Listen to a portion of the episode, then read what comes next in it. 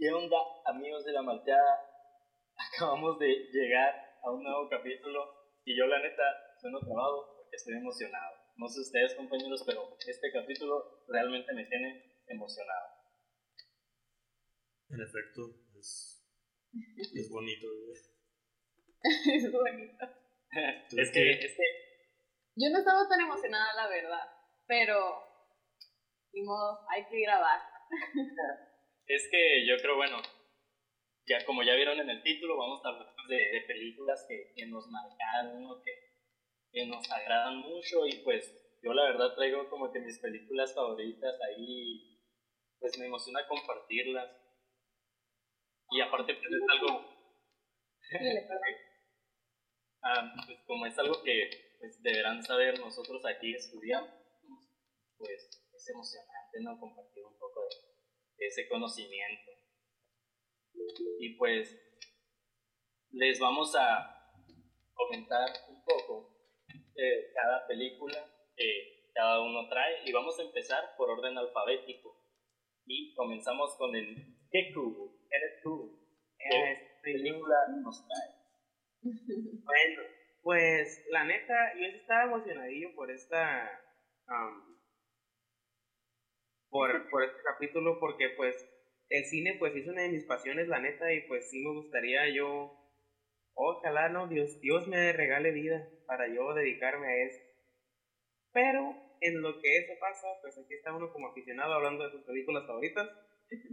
Este, yo creo que una de las películas que más me, me impactaron o que más me marcaron, porque siento que de ahí crecí básicamente por ejemplo la saga de Harry Potter, la neta es algo muy cercano y muy llamado a mi corazoncito. Es tanto que mi siguiente tatuaje ya dije que va a ser la, la marca tenebrosa, la de los portífagos. Y bueno, pues se le va. Muy contraste, ¿no? Yo, a mí también me gusta mucho Harry Potter, pero yo sí, ya dije que uno de mis tatuajes va a ser algo de Harry Potter, pero van a ser las reliquias de la muerte. o sea, lo, otro triángulo. Tenebrosa. Ajá, para los que no sepan, pues, tenebrosa es un, una víbora que va en la muñeca, en la parte inferior de la muñeca. En el antebrazo. Ajá, en el antebrazo, perdón. Y pues acá no se ve bien, bien satánico ese rollo. Y la trifuerza, y la trifuerza. Y la muerte, pues es un triangulito con un círculo y una raya en medio. Y pues la historia es más inocente, la neta. Y bueno, y es que pues la neta, o sea, yo pues ya tomé el test varias veces y pues yo soy Slytherin. Y pues sí hay, pues la neta, es como mi horóscopo, la neta, yo soy super yo, amiga, con Slytherin. y pues... Yo soy Gryffindor, uh Sí, súper sí, sí, se nota. eh, muy bien, síguele que no te entró la interrupción. Eh, no, no, no, adelante, adelante. Pero pues, pues sí, ¿no? Este, Harry Potter. ya hablando más de películas que me impactaron, ahora sí, va a sonar bien mamón, pero Inception, la neta es una de ellas, porque me acuerdo que después de ver Inception, me quedé bien sacado de pedo. Y fue, creo que de las primeras películas en las que tuve crisis existenciales porque no sabía qué vi hasta que ya supe lo que vi. Y fue como un momento de realización bien cabrón que dije a la que si es que algún día yo me dedico a hacer cine, yo quiero que la gente así salga de mis películas. Yo quiero que sean como que movies así que te hagan pensar y que te quedes de que es que que sean muy polarizantes. O sea, que las super ames porque entendiste completamente lo que, lo que se está viendo y dices, no manches, güey, le entendí. que digas, no mames, no sé, no vi puras pendejadas, no le entiendo y la odio es lo que yo quisiera um, transmitir. Como, pues, hay muchos reviews como que bien polarizadas de la película de Mother, porque también, pues, la acabo de ver hace poquito y me quedé bien traumado con la película y busqué todo lo que pude sobre la película después de que la vi. Y las opiniones son bien mezcladas, de que la gente o la superama o la superodia. Pero hay muy poca gente que está en un punto medio así de que, pues, bueno, está X yo entre pues, ¿A ti se te hace así? Sí, es como que ah, está bien. Y ya. Eh, qué vergüenza. El Moy es un diferente. Efectivamente. Como con Mother.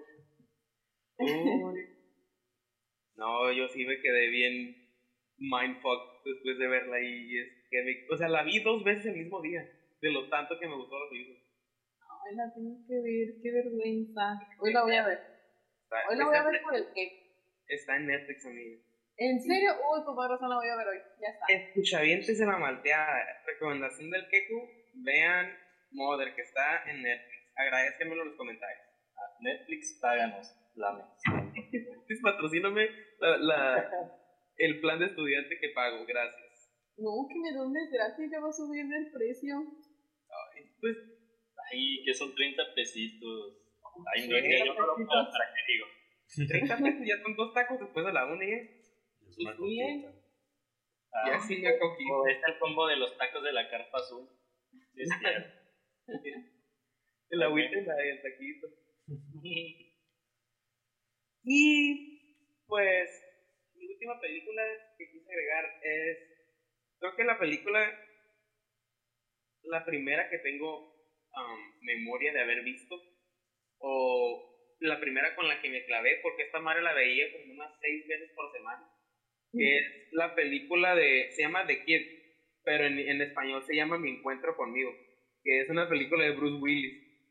En la Oh, que- en la que su yo, niño, viaja al futuro y está con él sí, y pues convive con su yo de 8 años. Y esa película, no sé por qué estaba tan obsesionado con ella. Rayé el DVD de tanto que lo ponía. Wow. Y mi mamá, pobrecita, mi mamá ya está hasta la madre de tanto que la ponía. Ay, así tenía mi mamá, yo también. Pero con muchas películas. Pues la anotas para cuando te toque. Es que, es que era una, una cada mes, yo creo que la miraba todos los días de ese mes. Pobre de abuela, pobre de abuela. Así me pasó a mí también, pero con... Mi, mi, mi papá me regaló, bueno, no me acuerdo si mi papá, pero en mi casa había un VHS en el que teníamos la de Toy Story 2, la de Monster Inc. y la de Nemo. Y me aventaba ese mara- ese, esa trillada perfecta en VHS y me tenían aplacado todo el día. Así que, radio escuchas de la malteada que sean padres de familia. VHS con esas tres películas y Santa Remedio. y pues así.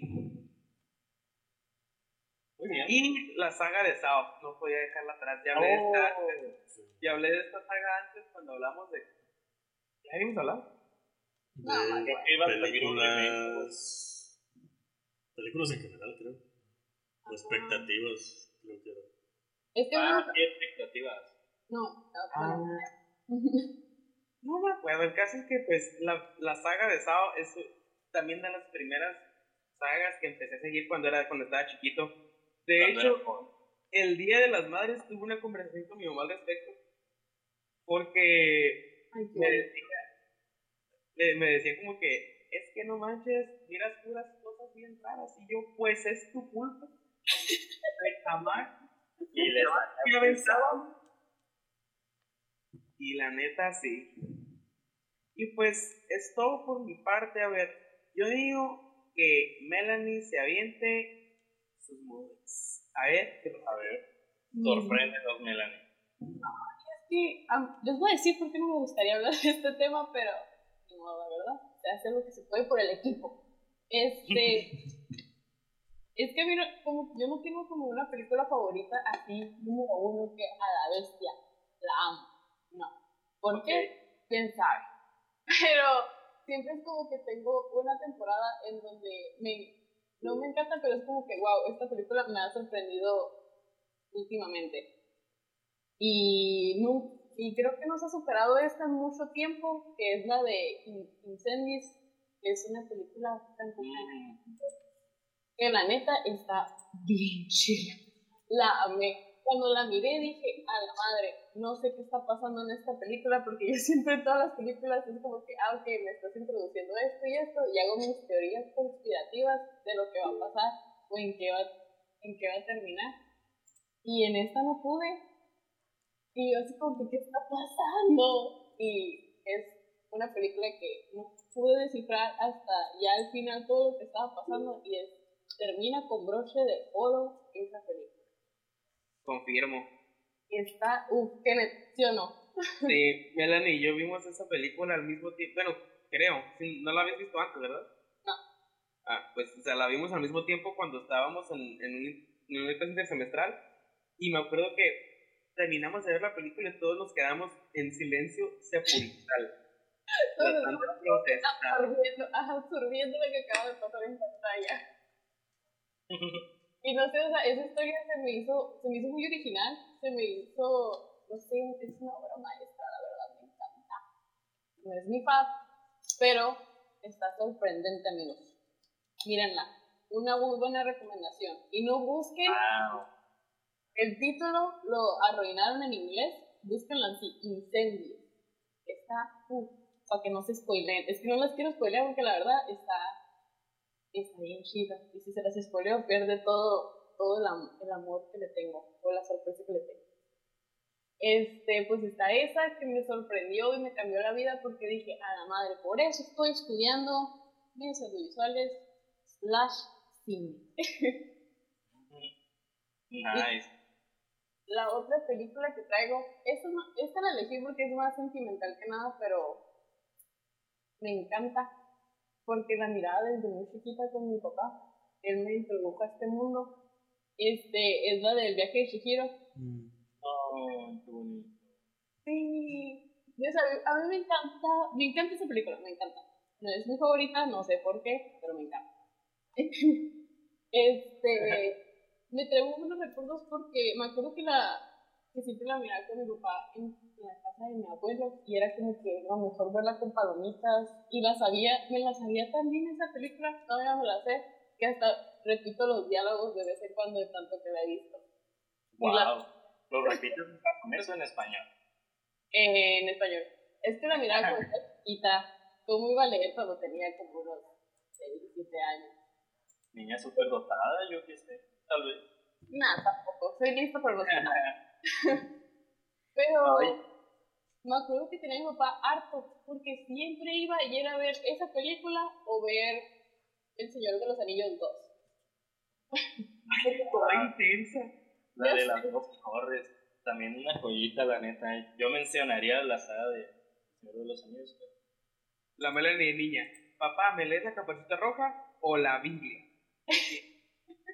De hecho, también otra que siempre le decía, pero cuando estaba más chiquita, creo que tenía como unos 4 o 3 años, siempre era que iba a la casa de mi papá y decía, papá, pon la niña del aro, pon la niña del aro.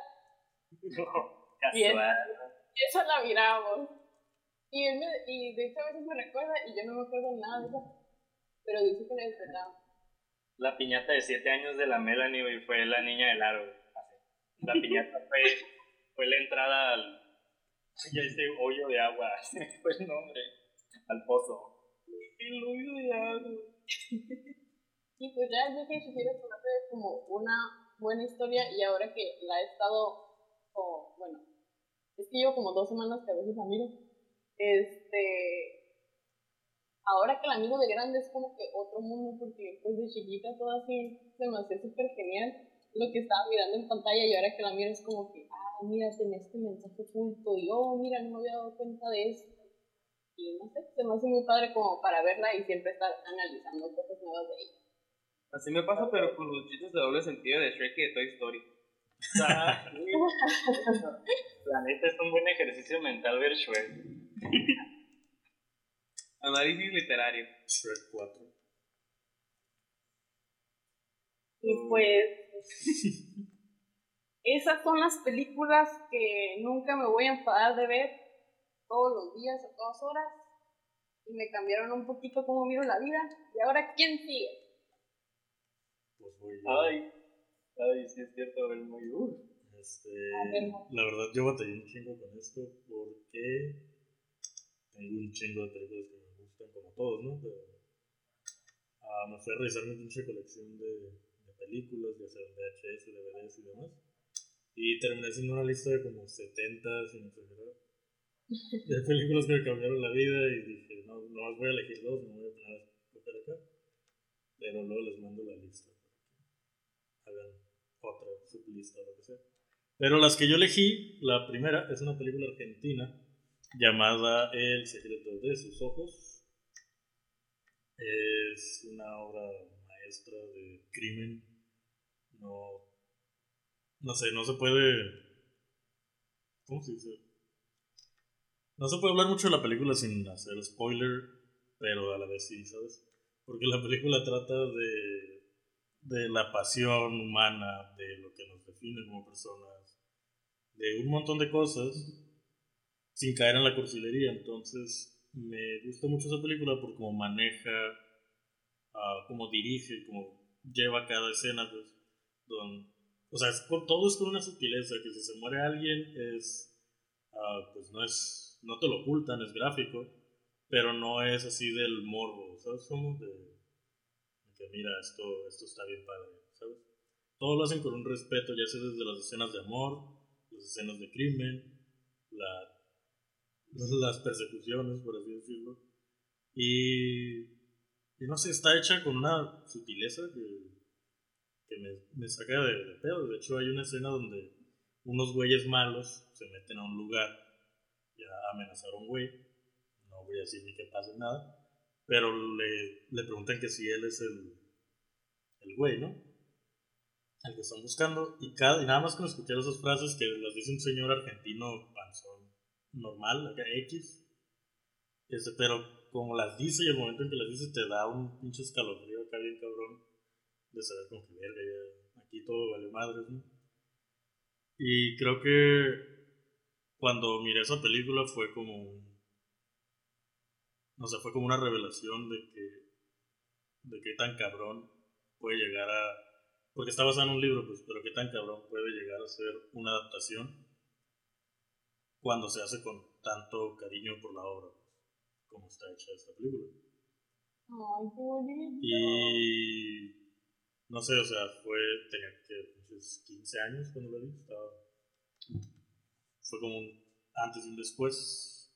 Y la otra la miré cuando entré a ingeniería en la uni. Eh, se llama, es una película alemana, se llama La vida de los otros es prácticamente un espía de la Alemania comunista, de la Alemania socialista, que es un güey frío, metódico y calculador, que es como prácticamente como Landa en Bastardo sin Gloria, pero más real, ¿no? Menos caricaturas uh, o sea, el güey sabe atrapar espías uh, de Occidente a lo cabrón, ¿no? y, y es el mejor en su trabajo y todo. Entonces empiezan a sospechar de un escritor de teatro que empiezan a sospechar que es un aliado del otro lado del muro de Berlín. Y, y pues este güey, que es el cabroncísimo para atrapar güeyes, para atrapar espías, perdón, este se pone a espiarlo. Pues. Y conforme va pasando la historia, el escritor de teatro que tiene que espiar tiene una esposa que también es actriz, que es actriz de teatro. Entonces, ah, bueno, novia, no están casados. Pero conforme va pasando la historia, el, este güey frío, calculador y todo, se va enamorando de ellos, de su historia, de la pareja. Y llega al punto en el... Y se, o sea, se va enamorando de ellos y desenamorando de, de su trabajo. Y entonces llega al punto en el que ya dice, a la verga mi trabajo, voy a ayudar a estos pendejos.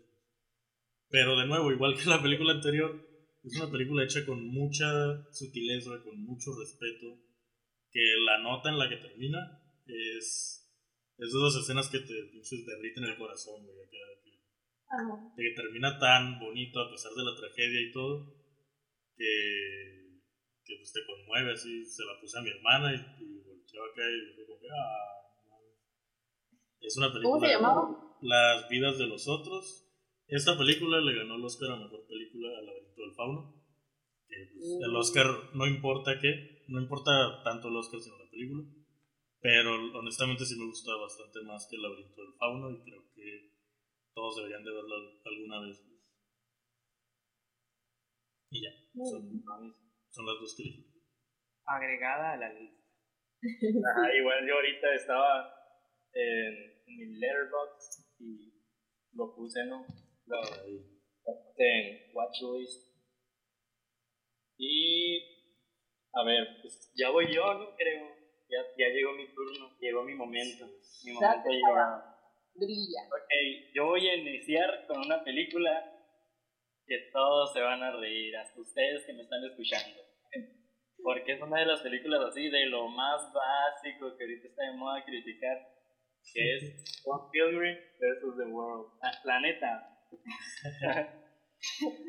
Esta película hubiera querido, ¿no? Marcó un antes y un después en mi vida, porque creo que, que me ayudó mucho en el sentido social al momento de entrar a la secundaria. Me acuerdo que pues salió, yo estaba, yo estaba en la primaria, pero la miré justo cuando iba a hacer la transición, como en las vacaciones de la primaria para la secundaria. Entonces la miré y pues ya saben, pues los que la han visto y los que no la han visto, pues trata de, de, de, un, de un, vato que tiene que pelear con siete exes de la, de la muchacha que le gusta. Pero la historia es como que bien fantástica. La muchacha está muy bonita, la, Ramón, la famosa Ramona Flower. La cosa es que puedo definir algo que es lo que marcó esa diferencia en mí, porque me acuerdo que en una escena de la película, el tipo, el Michael Cera, va buscando a Ramona Flowers. Entonces llega con un tipo y le enseña un dibujo. ¿Has visto esta chica? Y levanta un papel y es un dibujo, es un círculo con unos garabatos arriba. Y pues nomás pues es una monita, ¿no? Así, es un óvalo ahí de pie con los garabatos y what the fuck, ¿no? Entonces el tipo le contesta, ah, sí, es una flower, acá, como bien X, ¿no? Entonces, yo al momento de llegar a la secundaria, utilicé eso para romper el hielo. Oh. llegaba, llegaba, con todos mis, mis compañeros así, y era como que, oigan, miré una película, en ese tiempo pues no era tan popular, va, era único y diferente yo. Y llegué y yo, miré una película, y hace cuenta que hacían esto, y me acuerdo que todos en la secundaria, así, todo el salón, todos los vatos, cagados de risa, así, pero de que, mames, ¿cómo puede ser esto? No sé, éramos niños, nos daba mucha risa.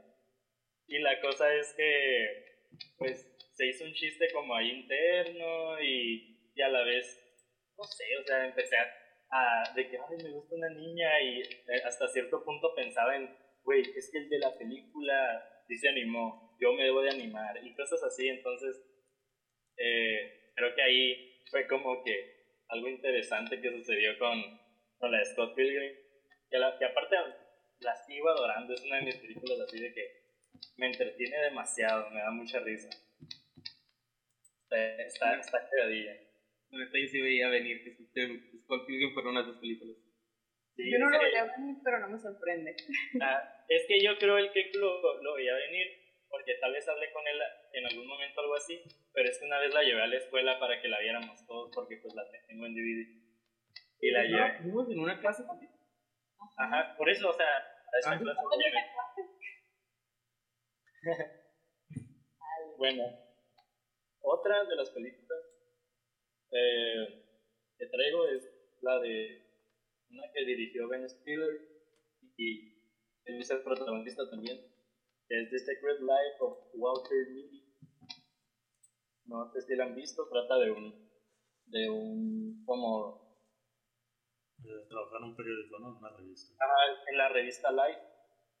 Entonces, se dedica a, a, hacer los negativos de las fotos, adaptarlos para la, para la revista, porque él venía del tiempo del negativo. Entonces, la revista se va a actualizar y se va a hacer virtual, entonces ya van a cerrar todo como que todo ese pedo de la imprenta.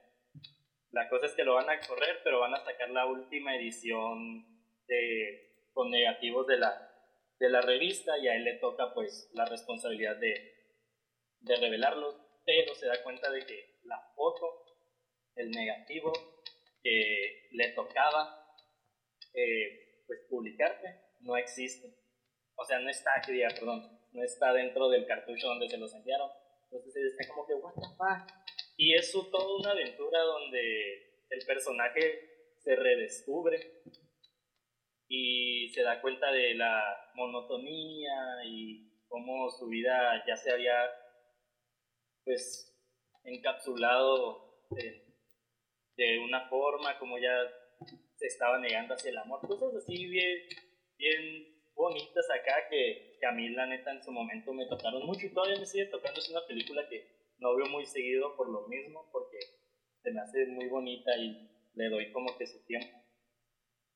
Y pues el, el tipo tiene como que delirios mentales, entonces le, se le agrega un poco de fantasía y a la vez eso es lo que le da la valentía y para mí fue como también un, em, un empujón y siento que me marcó por el hecho de que también en muchos sentidos, o sea, yo estaba como que, pues, la felicidad, ¿no? Buscarla, sentirme completo conmigo mismo, como, el, como lo importante para mí es sentirme feliz conmigo mismo, ¿no? Entonces, en ese sentido, esta película me marcó y la verdad, muy bonito, muy bonito. Qué bonito, qué bonito. Ah, y mm, traigo una última película y es ahí de, de la familia de las de, de, una de las que mencionó la Melanie. Es eh, la, del Castillo Ambulante, que también es de Estudio Ghibli, dirigida por Hayao Miyazaki. muchos ya la conocen. Y la esa película marcó un antes y un después en mis gustos, porque yo no era mucho así. Y no sé, como que me, me adentró a ese mundo y aparte se me hace como que muy bonita la historia, como cómo está desarrollando la belleza, la fantasía. Creo que lo que más me conquistó pues fue el castillo y, y siempre como que me trae una... Ah, esos tingles que uno siente así en el estómago. que cuando te sientes así como que ah, en paz. Y marcó un antes y un después porque también empecé a ver la vida como un poco más happy. Eso fue, no fue hace mucho, pues, ¿no? Así. está muy bonita. Ya, eso es todo. Yo nunca he visto ninguna de Estudio Ghibli. Jamás. Saquen al que cuya de aquí. Me imaginé que me iba a querer pegar. Que cuyaban dos que te quiero sacar de aquí, ¿eh? Pero, o sea, no pero tienes que ver una, al menos. Ahorita no es como que esté muy ocupado que llegamos. Así que, pues eventualmente me voy a aventar una. Yo no sé si ya les platiqué esto a ustedes, pero, o sea, yo tengo como que la neta de ver en, eh, durante ese periodo de cuarentena, además de pues cumplir con todo, ¿no? O sea, pero para yo distraerme, para nutrirme, es ver las películas y cuando digo, ah, no he visto esa película, la raza me diga, ¿qué? ¿Pero vas en medio? ¿Cómo es eso posible? pues me he dedicado a buscar varias películas que caen dentro de esa categoría y siento que voy muy bien. Y pues creo que las de Studio Ghibli pues están en ese en esa categoría, ¿verdad? Porque todos hablan, todos hablan de sus películas y hay un chorro de referencias en todos los lados que yo no entiendo. Ay, viste que me acordara que hace poquito, así hace como una semana, miré una película tan zarra y dije, la neta, voy a ver muchas películas zarras. o sea, también, como en lugar de ver así como que, ah, la película de culto por la que estás estudiando cine, dije, uh, voy a ver así porque la película era, ¿eh? Era un guardián de, del kindergarten, algo así. Ah. Que, la, pero es la segunda, o sea, la primera creo que era con, el arroz Schwarzenegger, si no me equivoco. Y la segunda, la segunda está peor, peor, pero horriblemente peor que la primera. Ay, hasta las lágrimas se me salieron. o sea, está horrible, pero me la aventé toda. Le estaban dando en el canal 5, aparte, ¿no? O sea, me aventé como dos horas y media ahí sentado viendo esa película. Es, es donde sale el ruso, ¿no? Todo Londres. Ajá, sí. Sí, güey. Ah. Dios mío. Es muy malo Mira, eso. esta- eh, esta- este tipo, ese tipo de películas son las que me dan más ganas de estudiar cine, yo creo, más que las de culto. Para decir, voy a estudiar para no hacer eso. Exacto, sí, para que esto no, No. no, no siga sucediendo. Ajá. Así yo salí cuando fui a ver la de Venom. Ah, qué desperdicio. Ya sé. Estás traumado, el Kiko está traumado con Venom, me da mucha Ay. risa.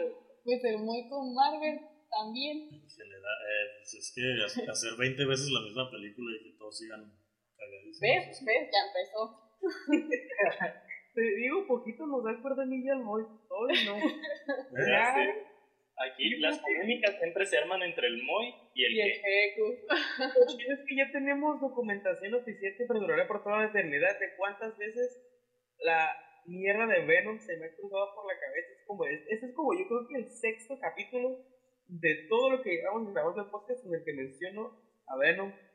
Porque así odio esa pinche película. ¡Ay, no! No, no voy a caer ahí otra vez. ¿Ya supiste Chava, que sí. sacar la parte dos? Venom 2. ¡Ay, sí! ¡Ay, Melody, no, no me descuerda!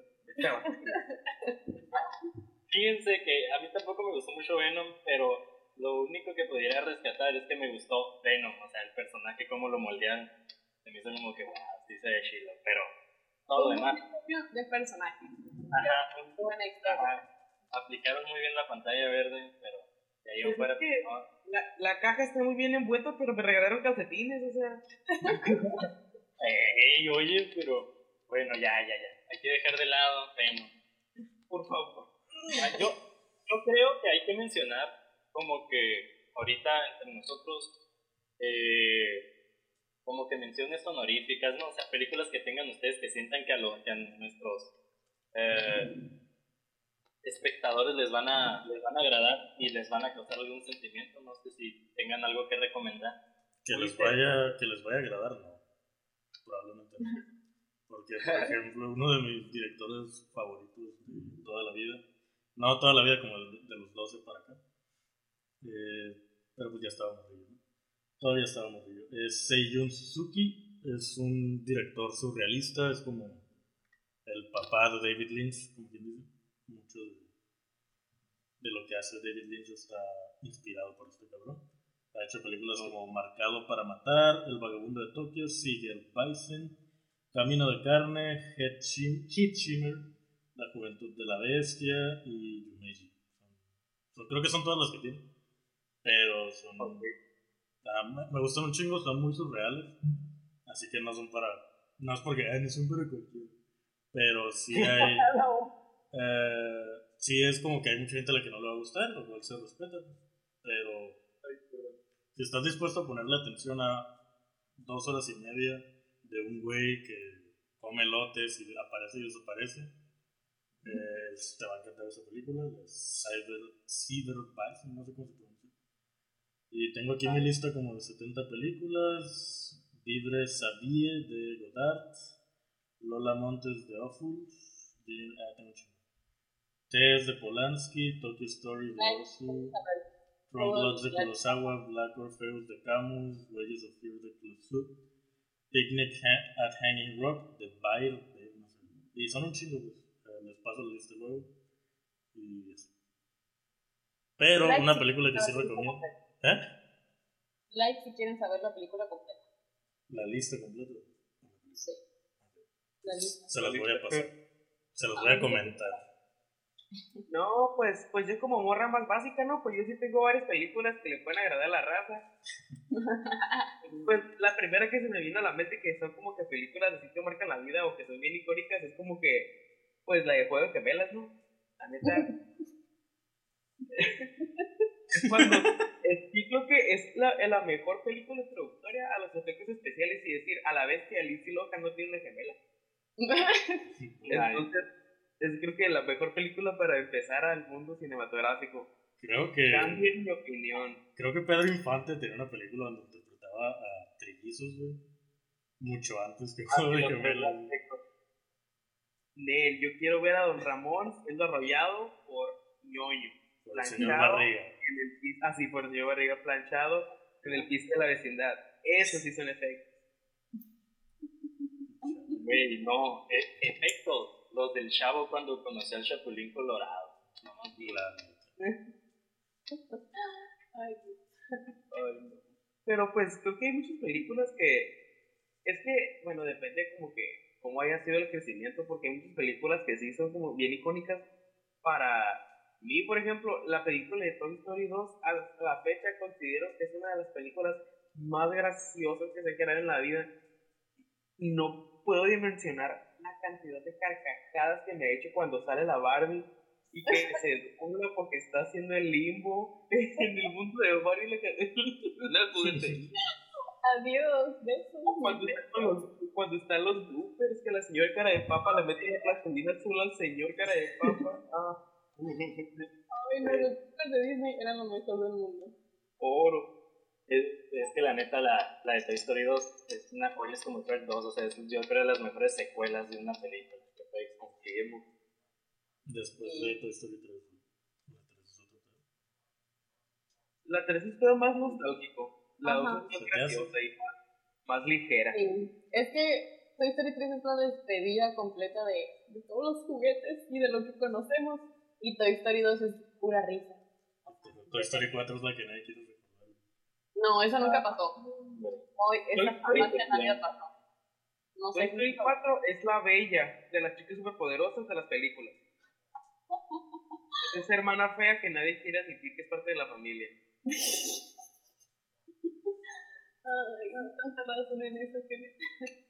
es que es neta, o sea, yo creo que, o sea, cada generación, bueno, no cada generación, ¿no? Pero creo que, o sea, nuestra generación, todavía las de arriba pueden considerar que Toy Story 3 fue el final. Y la, generación que está más morra que nosotros puede decir que la 4 es el final. Y creo que las dos están correctas, cada quien por sus propios motivos, ¿no? Pero creo que se debió haber quedado en la 3 y nadie le iba a refutar nada, ni a, ni a Pixar ni a Disney. Pero, pero, Donkey y Bonnie es lo mejor de la película. Ay, sí, eso es lo único que puede ser salvar. Bueno. Matanga dijo la Shanga, güey. Sí, está. Eso es lo único que me gustó de la película. Son los peluchitos de la feria. Sí, el pato y el conejito. Son sí. tiempos, está bien gracioso. Eso es lo único salvable de esa película. Y la manera en la que animaron el pelo del gato. Ah, Todavía sigo impresionado. Es cierto, esto está muy interesante. Pero yo tengo una anécdota muy graciosa, bueno, muy interesante, que es muy interesante, que me pasó hace poco. De hecho, Chava ya se la conté porque pues, se la conté directamente cuando me pasó.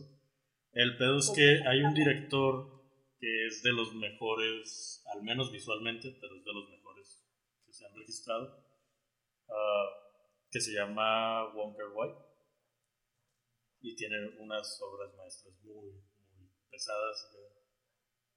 Uh, entonces, yo he visto casi todas las películas de él, me faltaba una. Y dije, la quiero ver un día especial, es la última que me falta y es la que he visto que, pues como que más halago se lleva después de In the Mood for Love. Oh, Deseando amar, creo que. Uh, el pedo es que dije, la película es Chunking Express. Dije, la voy a ver un día especial, no, no la quiero ver un día cualquiera porque pues, es la última que he hecho que me queda de este güey y ya no tiene más películas. Entonces un día la, la estuve posponiendo durante años, casi desde 2016 o 2015 por ahí. Creo. Pero la estuve posponiendo y la estuve posponiendo y así no la veía. Y siempre decía lo mismo, la quiero ver un día especial, hoy no. Entonces este, este mes estaba en la madrugada sin hacer nada. Y dije, pues la voy a ver al putazo, si no nunca la voy a ver. Puse la película y todo bien, ¿no? Son dos historias así separadas. Pero resulta que la película sucede el primero de mayo, porque es el cumpleaños del, protagonista de la primera historia. Y la segunda historia empieza cuando se acaba la primera. Entonces las dos historias suceden el, primero de mayo. Y el día que de la nada dije, ya el carajo la voy a ver, fue el primero de mayo, en la mañana. Y que después de tanto tiempo posponiéndola, cayó en el día que sucede la película. Y me, le, me levanté todo acá, saco de pedo, a decirle a mi hermana y mi hermana toda dormida. Que, no y luego le mandé el mensaje a Chava. está todo sacado de pedo. Pero es una muy buena película. Creo que es la mejor película que he visto hace poco. O sea, Wow. Y yo confirmo.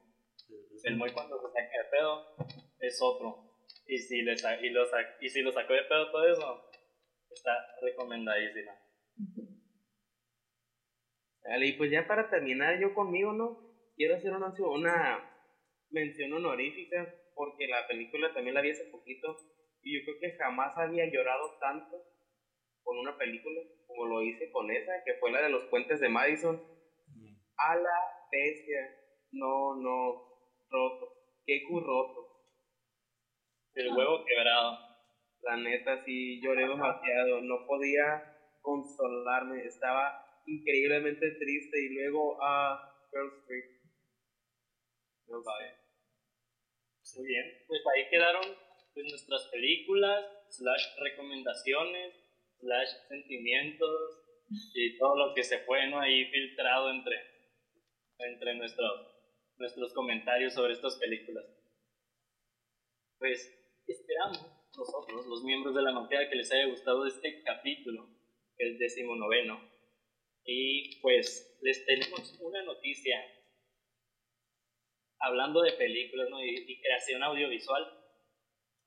En el próximo capítulo, o sea, el número 20, vamos a tener un invitado ah, llamado Rogelio Sánchez Toledo, un, un director de aquí de Mexicali, Baja California, donde grabamos La Malteada, que ha participado en varios festivales de, cine presentando unos cuantos cortometrajes. Eh, entre ellos está uno que se llama ah, Travestía. Mm, hay uno que está... ¿Cómo se podría decir que su cortometraje está en, pues en postproducción, no? El de insolación. El de instalación, pues sí, pues ya está ahorita nada más como que en los toques finales, en la última etapa ya para eh, ser distribuido y preparado, pero pues insolación todavía no se insola porque no ha visto la luz. Jaja. Ay, no, qué...